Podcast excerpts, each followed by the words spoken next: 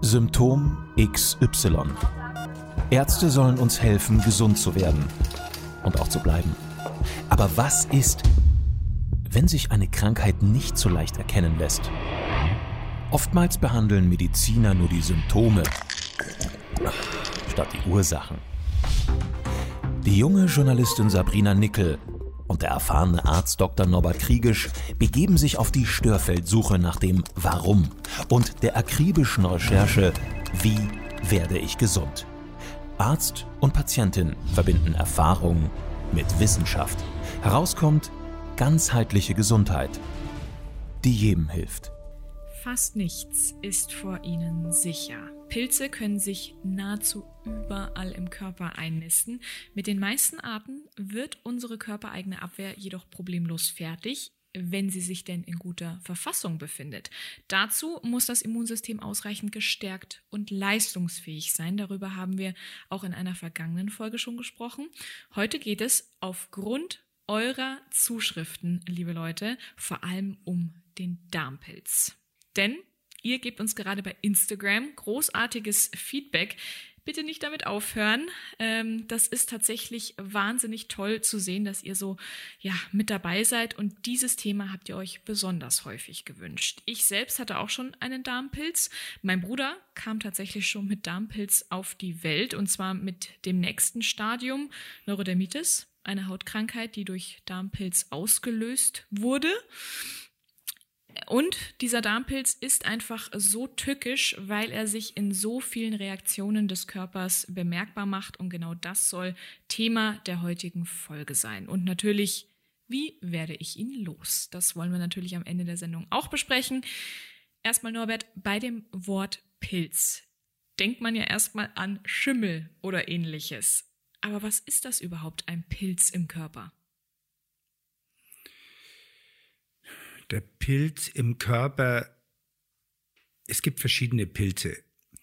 Und wenn wir über den Darmpilz sprechen, der letztendlich zu Beschwerden führt, die zu Symptomen führen, weshalb man einen Leidensdruck bekommen kann, das ist in den meisten Fällen der sogenannte Hefepilz, der Candida-Pilz. Aber weil du vorhin gesagt hast, dein Bruder ist sicher nicht mit Pilz an sich auf die Welt gekommen. Das ist nicht unbedingt der Pilz, der die Neurodermitis macht, sondern das ist schon wieder eine Folge davon, meiner Ansicht nach. Nur weil, das, weil du in deiner Eingangsversion das gesagt hast. Der hat halt wahrscheinlich Nahrungsmittelunverträglichkeit und deswegen ist der Pilz angewachsen. Vollkommen richtig. Aber der Pilz ist nicht grundsätzlich was Schlechtes, das darf man auch nicht sagen. Denn jeder von uns hat in seinem Darm auch eine bestimmte Population von Pilzen, die auch ihre Aufgabe haben. In Zusammenspiel mit, den, mit dem Mikrobiom, das heißt, das ist ein Teil des Mikrobioms und zum Beispiel Pilze schützen uns ja auch vor davor, dass zum Beispiel zu viele Metalle in unseren Körper hineinkommen das hat auch seine Berechtigung. Und deswegen kann man nicht einfach sagen, jeder Pilz ist schlecht. Also das wär, muss ich einfach von vornherein dazu sagen. Aber wenn Pilze überhand nehmen, dann muss man sich das so vorstellen, dass verschiedene Bakterien, Pilze und so weiter streiten sich um den gleichen Fressplatz. Mhm. Und wenn eine Population zu viel da ist, dann verdrängt die im Lauf der Zeit die andere Population. Mhm. Und das ist das Problem. Wenn es ein normales Miteinander ist in einer Multikulti-Gesellschaft, dann ist es kein Problem. Aber werden bestimmte nur an den Rand gedrängt und haben überhaupt keine Lebensberechtigung mehr, dann kommt es zu sogenannten Battles oder Gefechten, die sich zum Beispiel auch als Pupsen und so weiter auswirken können. Das kann man ganz gut sich so merken, dass man sagt, okay, wenn ich so viele Blähungen habe, könnten theoretische Gefechte in meinem Darm stattfinden zwischen Pilzen, zwischen Bakterien der unterschiedlichen Art. Das kann man sich, glaube ich, sehr gut merken und das ist ja auch genau das, was dann unangenehm ist und was man auf gar keinen Fall haben möchte und wo man dann selbst spätestens dann entsprechend aktiv werden sollte.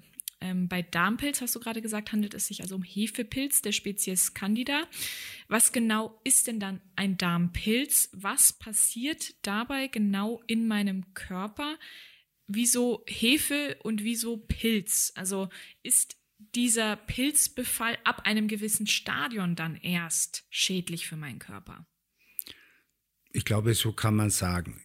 Ich bin natürlich jetzt kein reiner Spezialist für Pilze oder für, für die einzelnen Bakterienarten. Aber aus der Praxis heraus hat sich eben Folgendes ergeben. Wenn ich zu viele Pilze habe, habe ich bestimmte Symptome. Mhm. Und diese Symptome hängen zum Teil damit zusammen, dass der Pilz nach seiner Nahrung verlangt.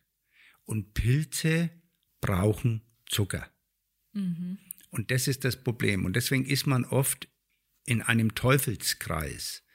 Man will eigentlich nicht zu viel Süßes essen, aber der Pilz selber verlangt nach seiner Nahrung. Ich habe da noch eine gute Erinnerung daran, wie meine Tochter klein war. Wie alt waren die da? Vier oder fünf. Und dann hatten wir zum Skifahren eine Kindergartenfreundin mitgenommen.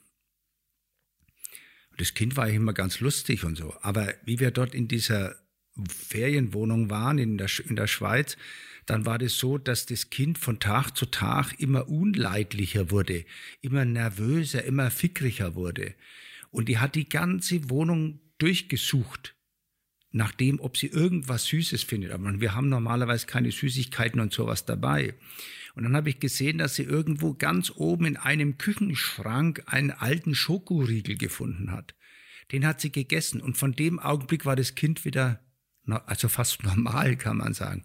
Da kann man sich vorstellen, dass man fast süchtig werden kann und dass, wenn man einen Pilz hat, dass das solche Probleme machen kann, dass es auch psychisch insgesamt sozusagen so viele Probleme machen kann, dass es zu einem Leidensdruck werden kann. Oh ja, ich glaube, jeder, der schon mal einen Darmpilz hatte, ob bekannterweise oder unbekannterweise, kann sich mit diesem Gefühl identifizieren. Ich spreche selbst davon gerne, was für ein Pascha dieser Darmpilz ist.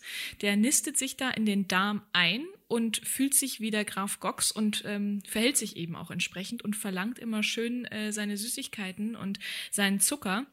Und man ist die ganze Zeit mit dem Kopf und der Psyche nur damit beschäftigt, diesen Graph irgendwie zufriedenzustellen. Also es ist wirklich, es dreht sich bei mir dann auch am Tag nichts mehr anderes ähm, drum als um diesen Zuckerkonsum und ich die ganze Zeit nur überlege, wo kriege ich jetzt den nächsten Zuckerschub her. Es ist Wahnsinn, man ist wie ferngesteuert, man ist wie süchtig und ähm, das ist natürlich auch ein Stadion, das man auf gar keinen Fall als gegeben hinnehmen sollte, noch als gesund wahrnehmen sollte, weil diese Heißhungerattacken aus dem Darm heraus damit gesteuert sind und auf jeden Fall behandelt werden sollten. Man kann auch sagen, bereits seit den 90er Jahren ist bekannt, dass Darmpilz das Auftreten von Allergien ja, entsprechend beeinflussen die, die kann? Potenzieren. Man muss mhm. ganz klar sagen, Allergien werden durch Pilze potenziert, also nicht nur gefördert, sondern verstärkt. Ui. Das merke ich sehr oft, wenn du allergische Leute hast und den Pilz behandelst, dass dann plötzlich die Allergien sich auch zurückbilden. Ja. Also das ist, das kann ich jederzeit aus der Praxis auch bestätigen. Und damit ist das Thema auch gar nicht so einfach ähm, zu behandeln. Man sagt einfach, okay, ich verzichte jetzt mal zwei Wochen auf Zucker und dann ist alles äh, wieder so, wie es vorher ja. war. So leicht geht's leider nicht, aber dafür sind wir ja auch heute da. Das Schöne ist, ich habe die komplette Reise schon hinter mir und bin jetzt dann hoffentlich bald im Endstadion, aber das hat jetzt auch ein Jahr gedauert, bis ich überhaupt so weit bin, dass ich sagen kann, ich habe diese Heißhungerattacken nicht mehr, ich habe auch keinen Darmpilz mehr, ich habe keine Symptome mehr des Darmpilzes, die ich in mir trage. Wenn überhaupt, habe ich jetzt noch mit ein paar Nahrungsmittelunverträglichkeiten zu kämpfen, die dadurch auch unter anderem ausgelöst worden sind und potenziert worden sind, so wie du es gerade formuliert hast. Jetzt wollen wir natürlich erstmal wissen, wie äußert sich denn ein Darmpilz? Das war die häufigst gestellte Frage. Was sind typische Symptome? Woran erkenne ich einen Darmpilz? Ich war auch immer wieder gefragt, kann man dann eine Untersuchung machen? Mhm. Natürlich kann man Untersuchungen machen. Aber ich bin mittlerweile dazu übergegangen, mich nur nach dem klinischen Bild zu richten, das heißt nach dem Symptombild zu richten. Denn man muss wissen, wenn ich eine Stuhlprobe abnehme, dass der Pilz in Nestern sitzt. Das heißt, wenn ich jetzt eine Stuhlprobe abnehme und neben dem Nest einsteche sozusagen, um da die Probe zu nehmen, dann kann plötzlich rauskommen, du hast gar keinen Pilz. Mhm. Aber wenn du natürlich das Nest direkt triffst, dann kann das schon sein. Aber wir haben oft sogenannte falsch negative Befunde auch das gehabt ja durch auch die spannend. Stuhlprobe. Okay. Und deswegen äh, bin ich dazu übergegangen, äh, mich wirklich nach den Symptomen zu richten das erste Symptom, was jeder gut sehen kann, ist, er stellt sich vom Spiegel und streckt seine Zunge raus. Und dann sehe ich schon mal, habe ich einen weißen Belag da drauf. Okay. Das ist das allererste Zeichen. Und wir hatten in einer der vorigen Sendungen ja schon mal gesagt, wie wir über den Darm gesprochen haben, und der Darm fängt im Mund an. Richtig. Und wenn du einen weißen Belag auf der Zunge hast, dann ist die Wahrscheinlichkeit, dass du einen Darmpilz hast, relativ groß. Die nächste Sache, das hast du vorhin schon gesagt, das Verlangen nach Süßem. Oh ja. Der Heißhunger nach Süßem. Und die Leute, die jeden Abend im Bett liegen und ohne ihre Tafel Schokolade nicht schlafen können, haben mit Sicherheit auch sowas. Ja. Die nächsten Symptome wären natürlich der Kampf, wo man vorhin schon hat, der, der Battle mhm. im Darm. Das heißt, wenn ich viele Pupse habe, wenn ich Völlegefühl habe und sowas, das können auch schon ein Hinweis sein. Und ganz, ganz wichtig, ich glaube, das gehört jetzt dann zum nächsten Punkt, Juckreiz, oder? Genau, das kommt als nächstes dazu. Wenn du ein Afterjucken hast, oh ja. dann kann das auch schon sein, dass da ein Darmpilz oder ist sehr wahrscheinlich, dass ein Darmpilz da ist. Also wir haben ja schon ein paar. Zunge, Afterjucken, Blähungen und Verlangen nach Süßem. Das sind schon mal die vier Hauptkardinalsymptome einer Pilzinfektion. Und ihr Mädels da draußen, ihr habt ja oft zum Beispiel Scheidenpilz dann wisst ihr auch, hoppla, ich bin auch gefährdet für Pilze. Das überträgt sich auf die Schleimhäute dann entsprechend. Es oder? ist ja auch eine Schleimhaut. Und, ja. und die Scheide und der After sind ja nicht weit auseinander. Und, ja. und von der Seite ist es natürlich so, gibt es ja immer wieder Infektionen von der einen Seite zur anderen Seite. Das nächste ist Handpilz, Fußpilz. Wie viele Leute sind früher ins Schwimmbad gegangen und haben sich sogar immer desinfiziert, damit sie keinen Pilz kriegen? Ja, das ist auch eine Möglichkeit. Also wenn wir jetzt nur aus dem Darmpilz sprechen, dann ist das die Hauptsymptome oder die Hauptansachen, wo man das im Prinzip merken kann. Super. Jetzt wollen wir natürlich wissen, nachdem wir jetzt wissen, worauf wir achten müssen, um die Symptome zu erkennen, wissen, was ist denn die häufigste Ursache für einen Darmpilz? Wodurch wird er am häufigsten ausgelöst? Und ich glaube, eine Vermutung anstellen zu können, ich weiß, Antibiotikum spielt da eine große Rolle. Hundertprozentig. Denn das ist das, was ich vorhin gesagt habe. Wenn du Antibiotika einnimmst, zerstörst du deine Bakterienflora. Mhm. Weil die meisten nehmen ja nicht ein gezieltes Antibiotikum ein, sondern sie nehmen Breitbandantibiotika ein. Die werden ja von den Ärzten verschrieben, weil es für die Ärzte natürlich wesentlich einfacher ist, als jedem einzelnen Bakterium nachzufolgen, ist es jetzt ein positives Stäbchen oder ein negatives Stäbchen und so weiter. Also gibt man ein Breitbandantibiotikum, um gleich alles im Prinzip auszumerzen. Und dann haben wir dieses Problem, dass dann immer, wenn die Bakterien weg sind, die Pilze zu viel zu fressen haben und dadurch überhand nehmen können. Also das wäre eine Möglichkeit. Eine andere Möglichkeit weil ich das ganz am Anfang gesagt habe, ist, dass der Pilz oft auch eine Schutzfunktion hat. Wir haben auch noch eine andere Serie mal über Zähne gemacht, ja, und die kommt, wird auch irgendwann ausgestrahlt. Aber da mache ich gleich mal darauf aufmerksam, wenn du zu viele Metalle im Mund hast und da beim Kauen im Prinzip Metallionen abreibst von der Füllung und dann schluckst, dann lässt der Körper Pilze anwachsen, um sich selbst zu schützen, damit die Metalle nicht so leicht in den Körper hineingehen, sondern mit dem Stuhlgang ausgeschieden werden. Mhm. Also in dem Fall hat der Pilz sogar eine Schutzfunktion. Das sind, das sind alles so Dinge, die man im Prinzip schon mal bedenken muss, wo Pilze sein kann. Ich habe vorhin noch was vergessen bei den Symptomen. Zum Beispiel Depression, sich schlecht fühlen kann auch eine Pilzsymptom sein. Jetzt haben wir erfahren, wodurch sich Symptome bemerkbar machen oder was Symptome für Darmpilz sind, woran man erkennt, ob man denn möglicherweise an einem Darmpilz leidet. Jetzt wollen wir natürlich auch wissen, wodurch wird ein Darmpilz überhaupt ausgelöst. Und ich wage eine Vermutung anstellen zu können, ich glaube, Antibiotikum ist oftmals beteiligt. Sehr häufig. Denn Antibiotika haben ja die Aufgabe, Bakterien abzutöten. Und wir hatten ja ganz am Anfang schon mal gesagt, dass Bakterien und Pilze im Darm sozusagen als Symbiose leben. Aber wenn eine Population abgetötet wird, in dem Fall die Bakterien durch das Antibiotikum, dann haben die anderen viel mehr zu fressen und können sich viel mehr vermehren und so weiter. Das ist natürlich ein Punkt, wo das im Prinzip eine große Rolle spielt. Bedeutet auch, dass ich nach der Einnahme von Antibiotikum mich immer um den Aufbau der Darmflora kümmern sollte. Genau, das ist ein großer Punkt und das ist ganz, ganz wichtig. Okay. Weitere Ursachen könnten neben Antibiotikum sein, weil es nimmt ja jetzt nicht jeder Antibiotikum vorher, der dann einen Darmpilz hat. Cortison zum Beispiel. Viele Leute, die zum Beispiel Asthma-Probleme haben und immer so ein Spray in den Mund nehmen, die haben fast immer eine weiße Zunge, weil das Cortison die Pilzwachstum fördert. Mhm. Also das ist zum Beispiel auch ein wichtiger Punkt, wo Pilze ausgelöst werden kann. Und dann ein ganz großer Punkt ist natürlich auch die Ernährung. Wenn ich Pilze fördere, das haben wir vorhin ja schon gesagt, die werden durch Zucker gefördert.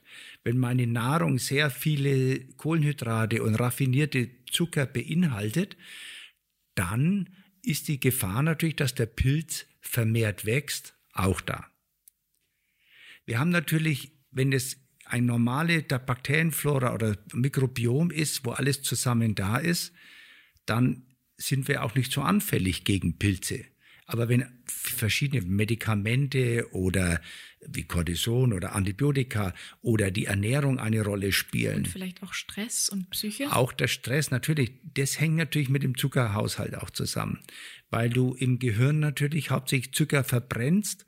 Dadurch haben die Leute, die viel denken und, und nicht sich so viel körperlich bewegen, die haben ein Problem, weil sie ja immer viel Zucker zu sich nehmen und dadurch ihre Ernährung fast einseitig haben und dadurch die, das Milieu so verändern, dass der Pilz besser wachsen das kann. Das macht total Sinn gerade in meinem Kopf. Wer Stress hat, greift zu schnell verfügbarer Energie. Das ist meistens weißer Zucker, schnelle Kohlenhydrate, verarbeitete Lebensmittel. Die wiederum begünstigen natürlich im Darm ähm, dann ein, ein ja, nicht Pilzwachstum. Genau, und nicht ausbalanciertes Milieu, was auf Dauer dann natürlich nicht nur gesundheitsschädlich, sondern und für Fettpilzchen verantwortlich ist, sondern eben auch einen Darmpilz auslösen kann. Ähm, dann haben wir damit auch ähm, abgeklärt, ähm, ob es denn eine Unverträglichkeit durch Essen ausgelöst in Verbindung mit dem Darmpilz dann auch gibt. Ähm, da möchten wir jetzt natürlich wissen, kann ich das denn überhaupt durch Selbstanalyse auch entlarven? Brauche ich dazu einen Arzt, der mir das bestätigt? Oder diese Analyse selbst zu sagen, okay, ich habe diese ganzen Symptome, ich habe mich jetzt auch nicht so ausgewogen in letzter Zeit ernährt, kann ich damit feststellen, dass ich ähm, möglicherweise einen Darmpilz habe und mich selbst entlarven? Ja, das kann man selber ganz gut, denn wir haben jetzt ja die meisten Symptome beschrieben. Ich will nur noch eins dazu sagen, weil der Pilz ja nicht nur was Negatives ist, sondern auch manchmal eine Schutzfunktion hat. Das haben wir, glaube ich, noch nicht gesagt. Wenn du zum Beispiel Metalle im Mund hast, dann kann es sein, dass durch den Abrieb der Metalle beim Kauen oder bei den scharfen oder heißen Speisen und so weiter, dass dann Metallionen in den Darm hineinkommen, ganz normal, und die haben eigentlich nichts innerhalb des Körpers zu suchen. Also lässt der Körper oft als Schutzschild Pilze anwachsen, damit die, die haben eine hohe Affinität, sagt man die, die, die greifen die Metalle sozusagen auf und scheiden die Metalle mit dem Stuhlgang aus. Mhm. Und das ist dann oft das Problem, das man hat bei Leuten, die immer wieder Pilze haben, auch wenn sie mal eine Pilzkur gemacht haben. Da muss man nachforschen, woher kommt das? Und das kann zum Beispiel sein, dass es durch Metalle ausgelöst wird.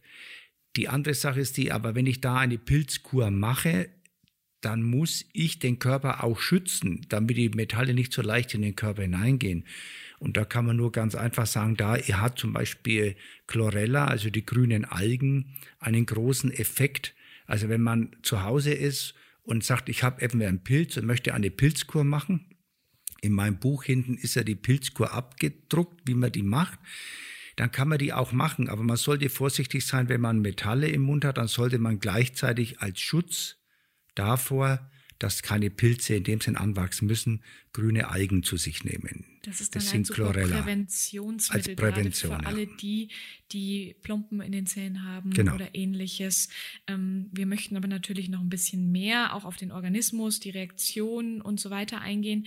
Denn er fühlt sich ja, also der Darmpilz fühlt sich ja vor allem dort wohl, wo es schön warm ist und feucht ist. feucht ist. Genau.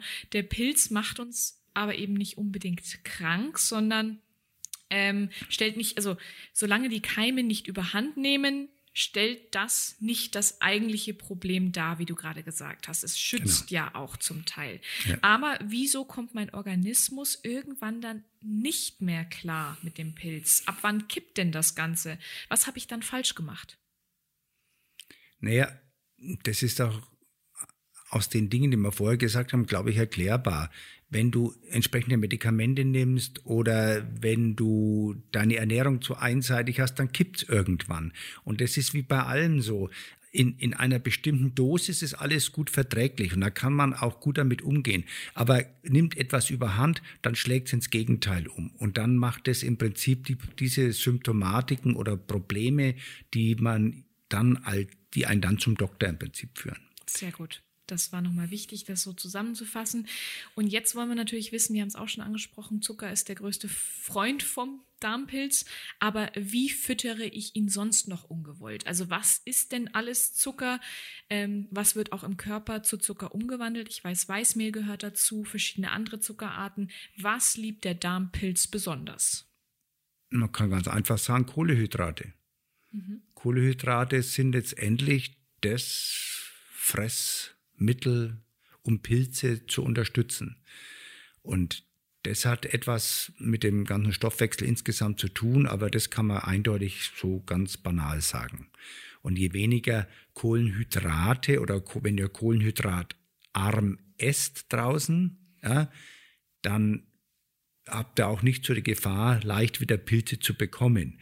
Also sage ich mal so, man sollte nicht mehr wie 50 Prozent Kohlenhydrate zu sich nehmen. Der Rest sollte auf Fett und Eiweiße verteilt werden. Aber das ist natürlich immer nicht so einfach, alles auszumessen oder so. Wenn er draußen in der Küche steht, steht er nicht da und messt nach, ist das jetzt wie viel Eiweiß, wie viel Fett ist das?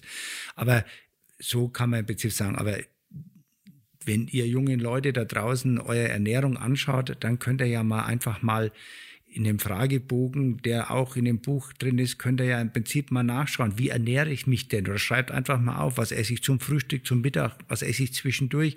Und wenn er da immer drauf kommt, dass er entweder knapper Zeug und nebenbei noch irgendwie einen Schokoriegel und sowas braucht, und dann habt ihr schon die Gefahr, dass ihr euch Kohlenhydrat zu viele zu euch nehmt. Und da muss man aber natürlich noch mal trotzdem unterscheiden bei den Kohlenhydratarten, weil nicht jedes Kohlenhydrat ja. äh, ist schlecht. Ist schlecht, nein, genau. Nein.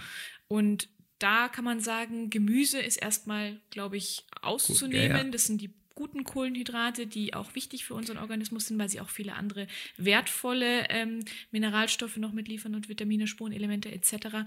Für uns ist vor allem das Industrieprodukt, glaube ich. Das Der raffinierte Zucker. Genau. Man muss es, man sagt es eigentlich als Einfachzucker. Das sind Einfachzucker, das sind raffinierte Zucker. Komplexe Zucker sind meistens nicht das Problem. Wir haben das schon mal in einer Sendung gehabt, wo wir gesagt haben, in einer Liter Cola ja, sind 100 Gramm raffinierter Zucker drin. Das ist so viel, wenn man weiß, dass ein Würfel Zucker ungefähr die Information einer dreiviertelten Zuckerrübe habe. Wenn ich jetzt die dreiviertel Zuckerrübe esse, dann habe ich kein Problem. Aber wenn ich nur die Information zu mir nehme, dann wird mein Körper immer entsprechend verändert, dass er sich nur auf diese Einfachzucker festlegt und dadurch auch nicht seine anderen Verdauungsorgane entsprechend beeinflusst. Und da ist ja auch alles raus, was an der Zuckerrübe Ja. sonst noch gut wäre. Ja. Also da Ja. ist wirklich alles extrahiert, was in irgendeiner Form für unseren Körper von Vorteil wäre. Ja, genau. Und deswegen, um Gottes Willen, lasst jetzt nicht die Kartoffeln weg, ähm, weil ihr Angst vor Darmpilz habt oder weil ihr denkt, einen Darmpilz zu haben. Für uns ist vor allem wichtig, weißes Mehl, raffinierter Zucker und schaut vor allem auch mal auf die Packungsbeilagen. Ich kenne das ja aus Erfahrung. Man muss sich dann wirklich mit dem Thema Ernährung beschäftigen. Da kommt man nicht drum rum. Geht mal in einen gut sortierten Supermarkt oder möglicherweise auch in ein Drogeriegeschäft oder noch besser ein Biomarkt oder Wochenmarkt. Ähm, und beschäftigt euch auch mal mit den Zutatenlisten hinten drauf, weil fast in jedem Industrieprodukt, merke ich mittlerweile auch, ist Zucker enthalten. Also selbst bei salzigen Sachen, auch bei Chips äh, ist Zucker beigemischt. Das sind aber leider dann eben auch Begrifflichkeiten, die man nicht so schnell entlarven kann. Da steht nicht nur ganz groß Zucker oben drauf, sondern da steht dann Maltodextrin und ich weiß nicht, was es alles für Fructose und alle möglichen Zuckerarten drauf, damit es ähm, ja möglichst versteckt natürlich auch bleibt. Aber je kürzer eine Zutatenliste, das kann man sagen, desto besser, weil desto weniger ist drin und desto weniger hat die Industrie ihre Finger im Spiel und desto besser ist es auch für euren Darm. Also ihr könnt euch einfach merken, immer wenn Ose hinten dran steht, ist ein Einfachzucker drin. Sehr gut. Und das wollen wir verhindern, gerade wenn es ums Thema Darmpilz geht. Okay, was passiert denn schlimmstenfalls, wenn ich einen Darmpilz unbehandelt lasse? Wenn ich ihn zum Beispiel nicht bemerke oder die Symptome ignoriere, weil ich kein so gutes Gefühl über meinen eigenen Körper habe, was passiert dann in meinem Körper oder wie gefährlich kann es werden? Das kann man nicht so einfach beantworten, weil da ein, weil das individuell ist. Ja, das hängt auch davon ab, wie ist mein Stuhlgang? Habe ich jetzt Verstopfung oder habe ich Durchfälle und sonst irgendwas? Der eine bekommt Hauterkrankungen, ne, die so jucken, dass er das nicht aushält. Der dritte bekommt nur, nur in Anführungszeichen Stimmungsschwankungen. Ja, und dem macht es nichts aus, wenn er pupst. Verstehen Sie? Das, das ist etwas, was man nicht so einfach jetzt pauschal sagen kann. Aber wenn es zu einem Leidensdruck kommt, dann ist es etwas, wenn ihr euch überlegt, ach, das ist jetzt nicht so recht, dann hat es irgendwo vielleicht was damit zu tun. Ihr kennt ja jetzt schon die Symptome. Und wenn euch irgendwas in der Richtung als Leidensdruck vorkommt, wenn ihr euch im Spiegel jeden Morgen schaut und sagt, mein Gott, ist meine Zunge heute wieder weiß. Oder Ja. mein Bauch aufgebläht. Oder mein Bauch aufgebläht. Dann, und euch das oft öfter immer passiert, ja, dann könnt ihr jetzt, wenn ihr dem, was ihr jetzt gehört habt, im Prinzip schon ein bisschen was dagegen tun. Genau, und ich möchte nur mal so Spätfolgen eben mit reingeben. Mein Bruder hatte damals als Säugling eben schon Neurodermitis und der Auslöser war aber dann der Darmpilz, der bei ihm festgestellt wurde, ausgelöst wiederum durch Lebensmittelunverträglichkeiten. Und ähm, das Ganze kann schon gesundheitliche noch weitere Folgen haben. Also Ja, natürlich. ähm, unterschätzt das nicht. Ganz, ganz wichtig. Jetzt kommen wir zur Behandlung. Ganz wichtig, zur Bekämpfung dieses Pilzes. Geht das denn auf natürliche Art und Weise mit Hausmitteln oder mit einer zuckerfreien Diät oder braucht es dafür Medikamente? Also ich bin Praktiker. Und die Leute, die zu mir kommen, die haben ja Leidensdruck. Natürlich kann ich hergehen und kann versuchen, den Pilz auszuhungern, indem ich jetzt einfach keine Kohlenhydrate oder raffinierte Zucker zu mir nehme oder Weißmehl und so weiter. Aber das kann natürlich auch der Schuss nach hinten losgehen. Dann bist du deiner Familie plötzlich nicht mehr gern gesehen, weil du nur noch Gräg bist, sagt man auf Schwäbisch sozusagen. Ja. Also ich will nur damit sagen, das sind, das sind schon so, so Sachen, wo man, das ist sehr unterschiedlich. Aber im, im Großen und Ganzen deswegen, man kann dann hergehen und kann einfach nur Bakterien geben, um das Gleichgewicht wiederherzustellen, was man zum Beispiel nach einer Antibiotikakur macht. Man kann versuchen, das Cortison muss man reduzieren, wenn es geht, weil das immer wieder Pilze anwachsen lässt. Also die Ursachen. Die finden. Ursachen finden. Wo, und wenn ich verschiedene Metalle im Mund habe und Metallionenstruktur, dann muss ich das beheben, damit der Körper gar nicht gezwungen wird, immer Pilze anwachsen zu lassen. Oder man gibt in so einem Fall dann eben diese grünen Algen dazu oder Zeolit. Das sind Dinge, wo man Metalle ausleiten kann auf einem natürlichen Weg, ohne dass ich jetzt gleich ein, ein Medikament oder sowas dagegen lasse. Das ist etwas, was man schon machen kann, aber Das kann sehr lang dauern und hat nicht oft so einen sofortigen Effekt. Dagegen ist es wichtig für mich jetzt in der Praxis, dass ich das ja oft brauche ich ja einen nachweisbaren Effekt. Das heißt, wenn ich die Leute mit den 14 Tagen eine Pilzkur mache, die Pilzkur geht eigentlich nur zwei Wochen.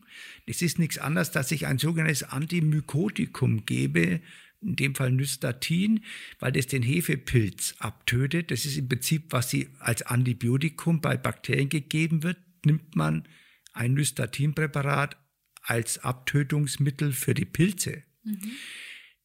Da sagen natürlich viele, ja, du bist doch Naturheilkunde, du kannst doch jetzt nicht einfach so ein Mittel geben. Da sage ich, ja, ich bin aber auch Arzt und ich versuche, beides miteinander zu verbinden. Und wenn ich einen Effekt habe, einen schnelleren Effekt, dann habe ich einen Vorteil. Der umgekehrt nicht einen größeren Schaden anrichtet, als man vorher genau, hatte.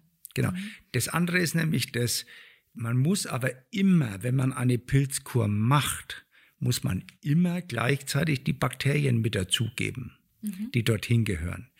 Denn stellt euch vor, ihr kennt alle das Green beim Golfplatz. Mhm. Da habt ihr einen schönen englischen Rasen. Der wird schön gepflegt, gekattet und so weiter da ist kein Unkraut drin.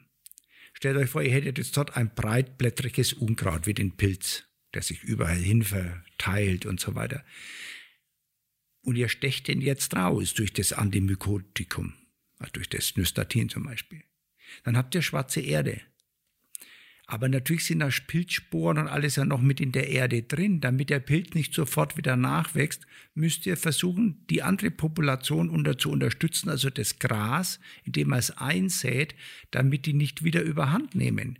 Deswegen ist es für mich immer zwingend wichtig, wenn ich eine Pilzkur mache, mit einem Antimykotikum, muss ich gleichzeitig die Schutzflora des Darmes mitgeben. Mhm. Das ist ganz wichtig. Das sagt der Experte und ich kann aus Erfahrungspatientensicht sagen, ich bin eher so der radikale Typ. Ich mache entweder was ganz oder gar nicht. Heißt bei mir, dass ich dann auch wirklich auf Zucker verzichte und zwar so lange, wie es eben nun mal notwendig ist, bis mein Körper verstanden hat, okay, dieses Suchtmittel werden wir in Zukunft nicht mehr zur Verfügung gestellt bekommen und dieser Pilz darf gerne dem Körper nicht komplett entweichen, aber zumindest diese äh, Übersehung dieses Pilzes sollte auf jeden Fall ähm, entsprechend behandelt sein.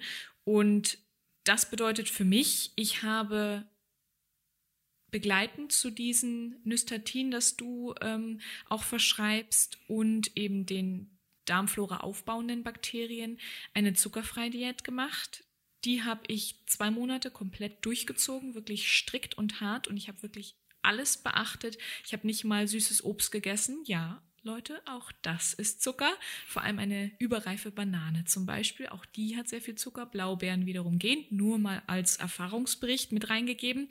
Bedeutet das denn auch, dass ich solche Dinge wie ähm, Dattelsirup, Agavendicksaft, oder jetzt mal auf der anderen Seite Stevia, was ja nur ein Süßungsmittel ist, ähm, weglassen sollte, wenn man denn jetzt auch Interesse daran hat, seine Gesundheit einfach mal was Gutes zu tun. Also jetzt seid man nicht päpstlicher wie der Papst, sage ich jetzt mal. seid keine Sabrina. Nein, es geht darum, ich sage doch nie zu einem Kind, du darfst kein Nikolaus mehr essen oder kein Osterhasen. Das ist doch unsinnig. Das hat auch einen gesellschaftlichen Wert. Mhm. Auch der psychische Wert ist da wichtig. Es geht ja nur darum, dass du es nicht im Überhand nimmst dass du nicht ständig davon ernährst. Wenn du in den meisten Fällen, deswegen, du magst das ja noch radikaler, aber in den meisten Fällen ist es so, wenn du zwei Wochen diese Pilzkur machst und die Darmflora entsprechend mit aufbaust, verlierst du das Verlangen nach Süßem. Um das geht's ja. In dem Moment, wo du das Verlangen verloren hast, die Heißhungerattacken gegen das Süße, dann zeigt dir dein Körper an, Jetzt brauche ich nicht unbedingt. Das heißt doch nicht, dass du nicht dann ab und zu auch mal ein Glas Wein trinken kannst oder auch mal dein Weihnachtsplätzchen oder sonst irgendetwas. Das will ich ja gar nicht abschneiden. Aber wenn ihr dann plötzlich merkt, oh, jetzt muss ich jeden Tag mein Weihnachtsplätzchen essen oder ich muss jeden Tag meinen Wein trinken, um meinen Zucker, also Wein ist auch, Alkohol ist auch Zucker, um das einfach mal zu sagen, ja, dann ist es wieder ein Problem.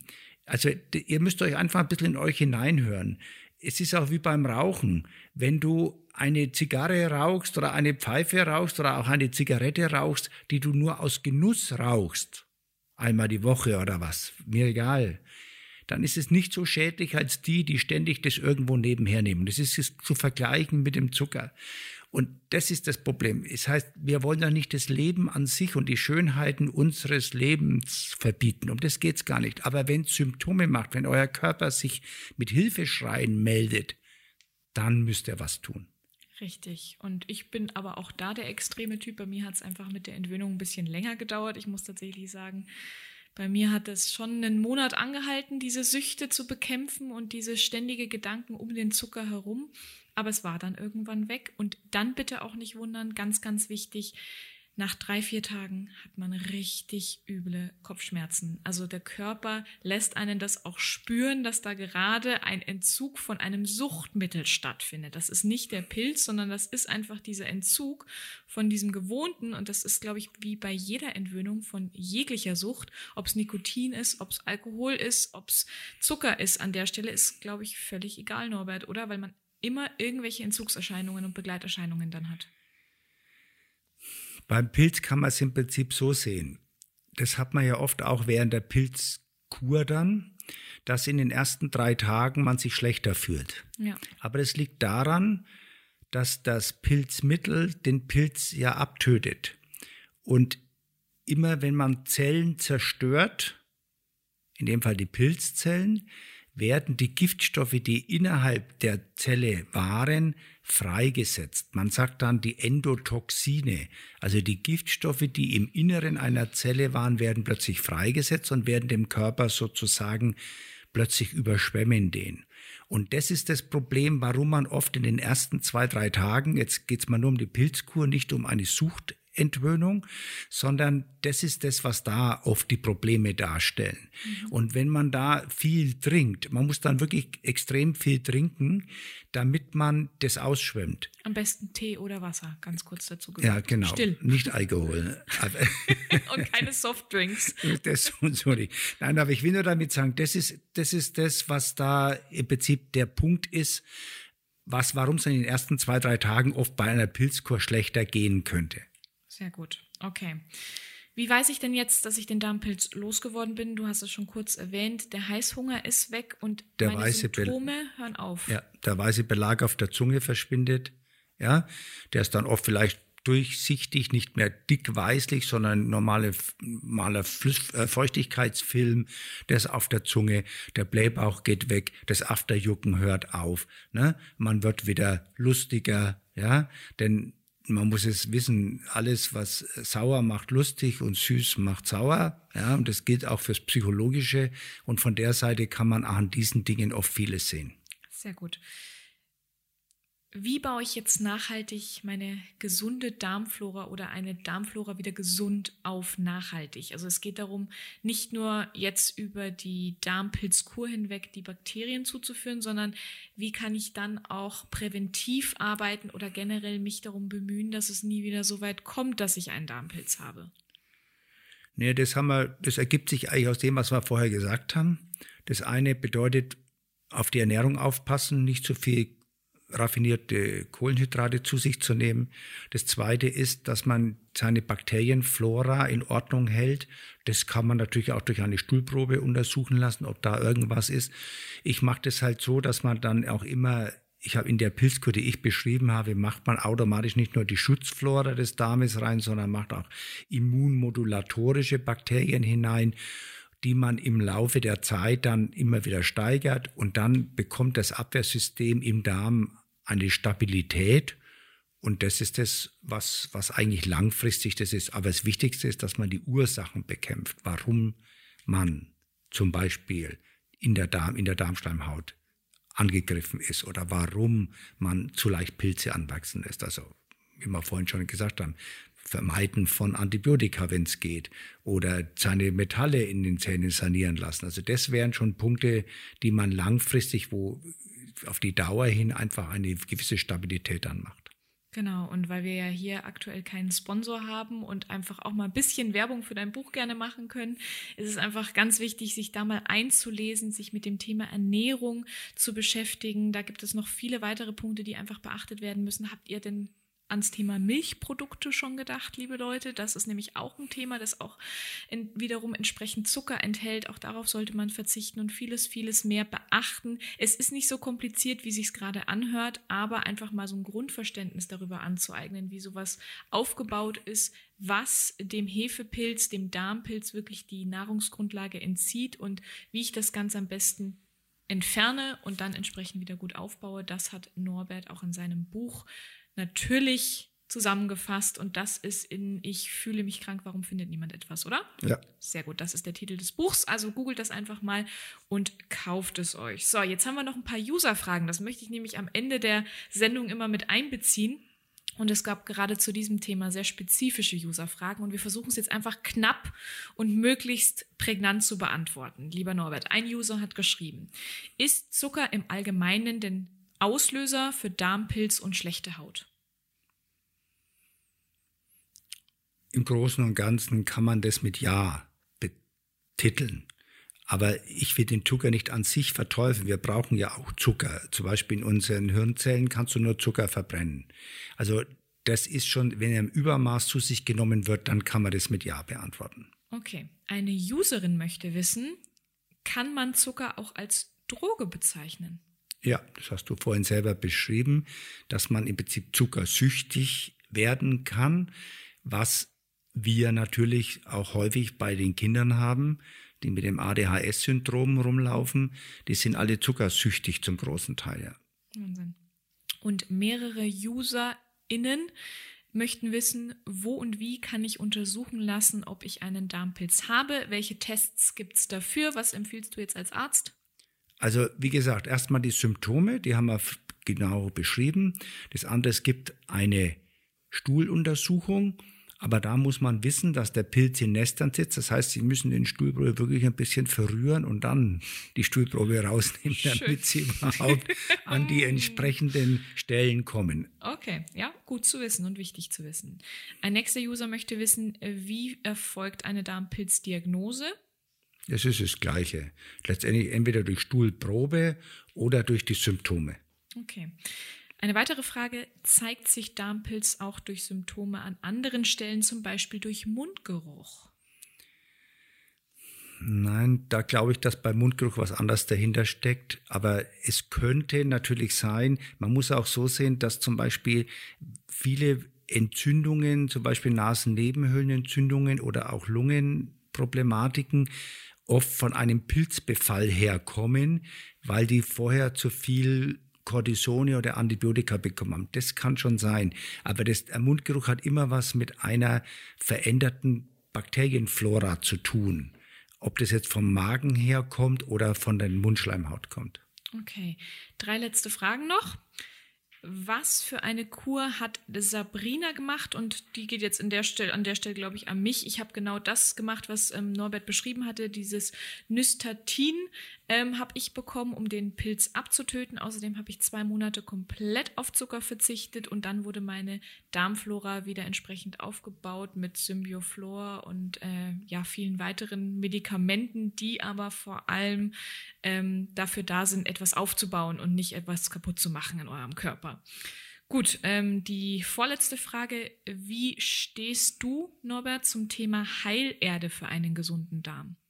Heilerde ist eine super Sache, weil Heilerde letztendlich immer die Giftstoffe aufsaugt. Mhm. Und alle, die zum Beispiel unter Durchfällen leiden, und Heilerde gut vertragen, kann man nur empfehlen, oft Heilerde mal zu sich zu nehmen, weil das einfach die Giftstoffe aufsaugt und der Stuhlgang sich verbessern kann. Als Prävention. Auf Als Prävention. Mhm. Und die letzte User-Frage, das hat eine Userin gestellt, kann Darmpilz auch auf die Psyche gehen? Ich glaube, wir haben es schon beantwortet. Ja, natürlich. Also die Macht kann Depressionen auslösen. Es gibt sogar schwerere äh, psychoseähnliche Symptome, die man durch Pilze haben kann. Und deswegen ist es ganz wichtig, dass man da auch ein bisschen aufpasst drauf. Ja. So, an der Stelle nochmal vielen herzlichen Dank für eure zahlreichen Nachrichten, für euer zahlreiches Feedback. Ähm, das spornt uns unglaublich an, uns zwei, wie wir hier gerade sitzen, weiterzumachen, womit ihr uns aber den größten Gefallen tut, liebe Leute. Empfehlt den Podcast weiter. Abonniert uns auf jeglichen Plattformen. Das kostet nichts. Gerade wenn ihr jetzt auch auf Apple hört, also auf Apple Podcasts, könnt ihr uns auch eine Bewertung schreiben. Ja, das geht. Und das würde uns extrem helfen, diese wichtigen Themen einer noch breiteren Masse erzählen zu können. Denn das ist unheimlich wichtig fürs Ranking. Ein paar Worte als Feedback reichen da schon aus und ich hoffe, eine positives. Ja, Feedback. unbedingt. Aber ihr dürft auch gerne Kritik reinschreiben. Das ist Ja, auch kein klar, Problem. Wir so lernen durch Kritik im Leben immer am besten und das geht super schnell und auch eine Sternebewertung ist super schnell gemacht. Einfach nur auf die Sterne klicken. Wir freuen uns natürlich vor allem über fünf. Aber das sei euch überlassen. Abonniert uns, wie gesagt, gerne ähm, und folgt uns auf Instagram und YouTube unter symptom.xy, damit ihr keine Folge mehr verpasst. Bis zum nächsten Arzt-Patienten-Gespräch. Bleibt gesund und fahndet weiter nach den Ursachen eurer Symptome.